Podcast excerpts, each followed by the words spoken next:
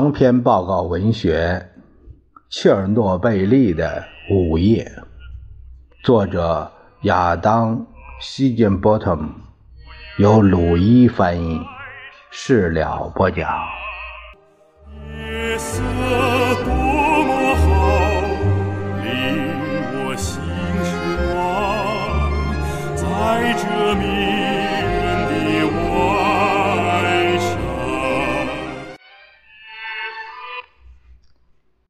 九八五年，布留哈诺夫收到了建造切尔诺贝利二期项目的指示。这是一个独立的核电站，包括四个 RBMK 反应堆，使用一种全新的设计模型，而且比以前还要庞大。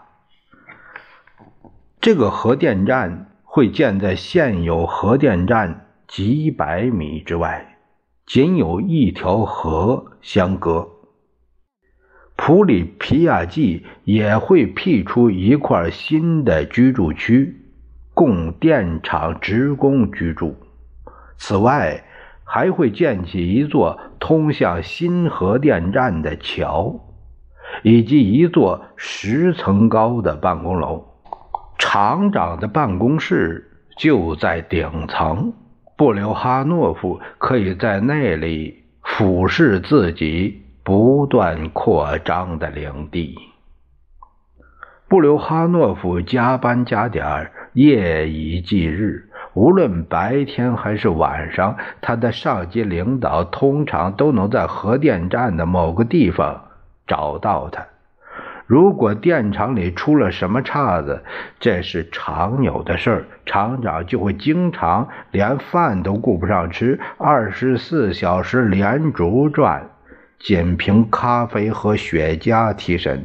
开会的时候，他总是谨言慎行，莫测高深。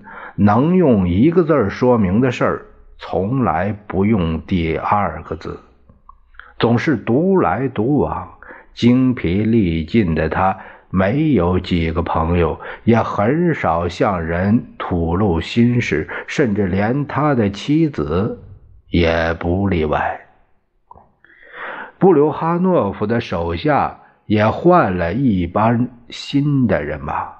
多年前，那支由青年专家组成的士气高昂的队伍，在冰天雪地的密林中开辟了第一块居住点，又齐心协力帮助第一个反应堆投入运行。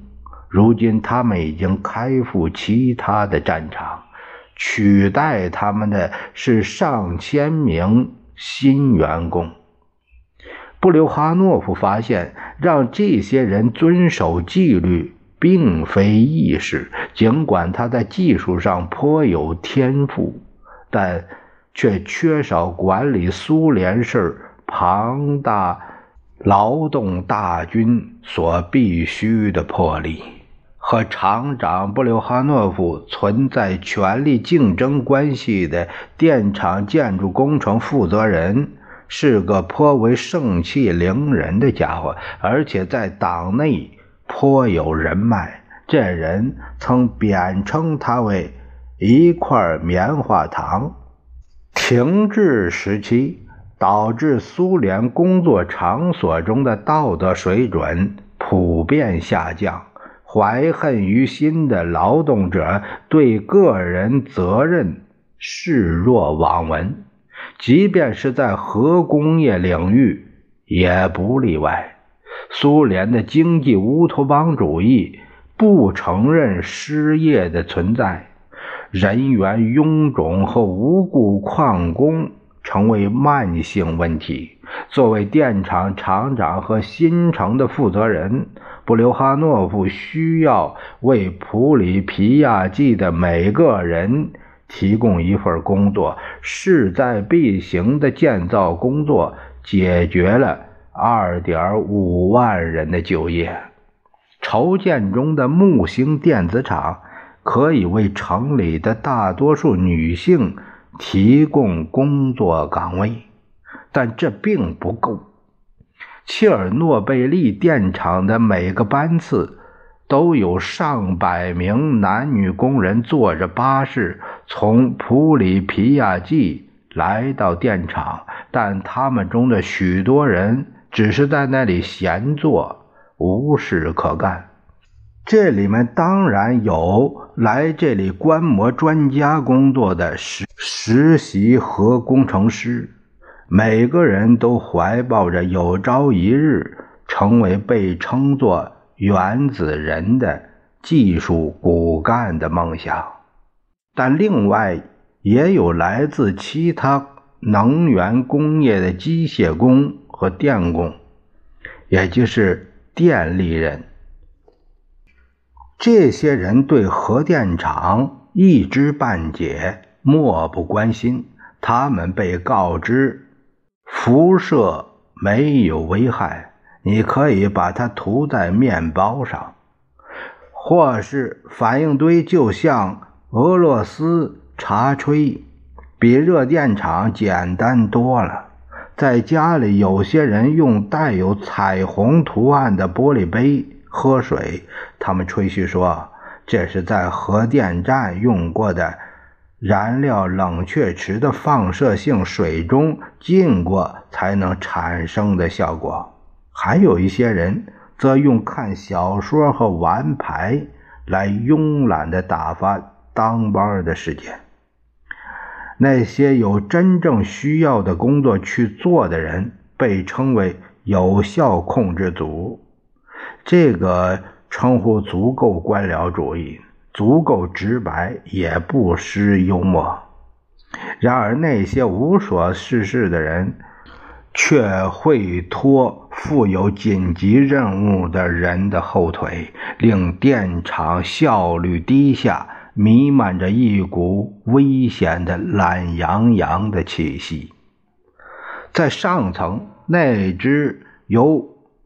拥有独立意志的核工程专家组成的经验丰富的团队，在监督核电站的第一个反应堆启动工作后，已经全部离开了。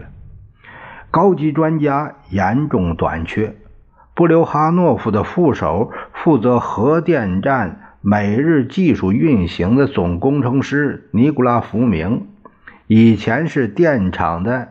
党委书记生性傲慢无礼，是一个不折不扣的老派党棍。顶这颗锃亮的光脑袋，经常敞胸露怀的福明，脸上常带着迷人的微笑。平日自信的男中音会在兴奋时陡然升高。他有着布留哈诺夫所缺乏的那种。气势逼人的苏维埃魅力。身为一名电子工程师，他的任命是由莫斯科的党中央不顾能源部反对而下达的。他没有从事核电的经验，但政治上极为过硬，而且他的确通过函授课程尽力突击学习了一些。核物理的知识。一九八六年春，切尔诺贝利已经正式成为全苏联表现最出色的核电站之一。有消息说，布留哈诺夫对党的忠诚很快就会得到奖励。根据上一个五年计划的结果，这座电厂。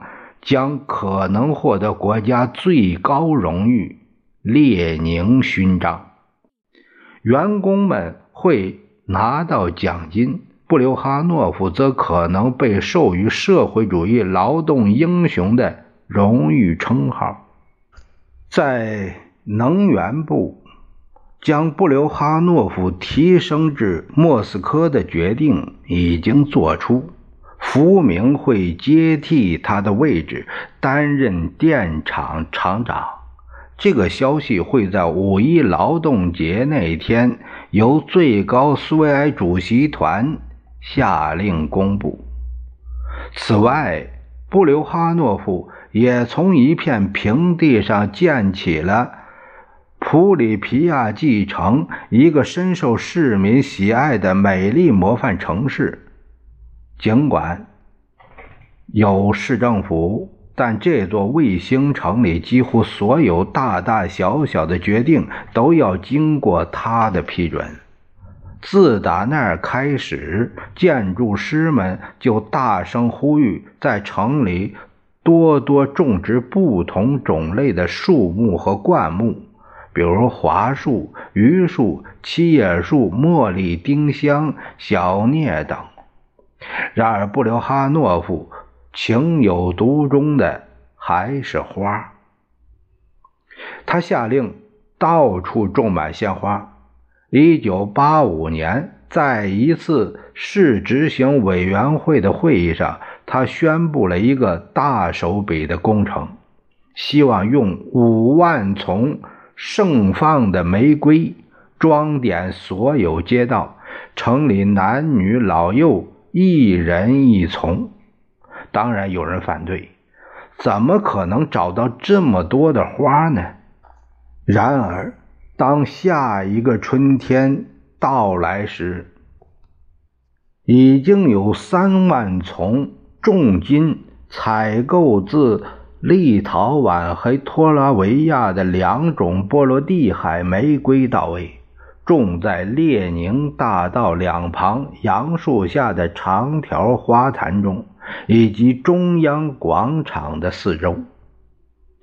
这个高高筑起的混凝土广场，紧邻库尔恰托夫街，正对风景如画的进城大道。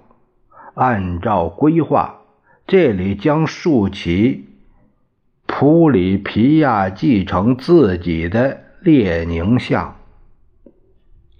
在苏联，这是每一个主要城镇的必须建筑物。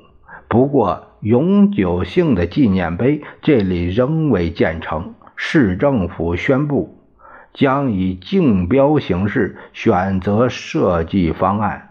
在未来的纪念碑底座所在的地方，立着一个三角形的木箱，上面画着一幅激动人心的肖像，一把锤子和镰刀，以及。列宁的英名和使命，万万岁！这样的一句口号，而且维克托·布留哈诺夫还将一座纪念碑献给了古老的希腊诸神。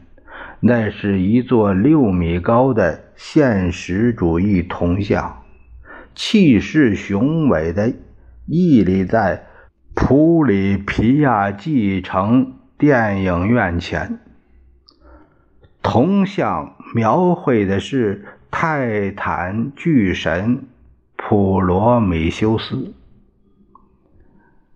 披风高高飞扬，全身赤裸，手中高擎着跳动的火蛇。普罗米修斯带着偷来的火。从奥林匹亚山上下到人间，与火一道，带给人类的是光明、温暖和文明。正如红色原子的火炬手们照亮了以往沉于黑暗之中的苏联的千家万户。然而，这个古老的希腊神话。也有着阴暗的一面因为诸神威力最大的秘密遭窃，而勃然大怒。宙斯将普罗米修斯锁在一块岩石上，每天有巨鹰飞下啄食他的肝脏，直到永远。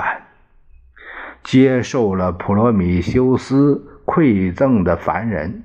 也未能逃脱因此而来的惩罚。宙斯给人类送来了世上第一个女人潘多拉，他随身带着一个盒子，一旦打开，便会释放出永远无法再被收回的邪恶。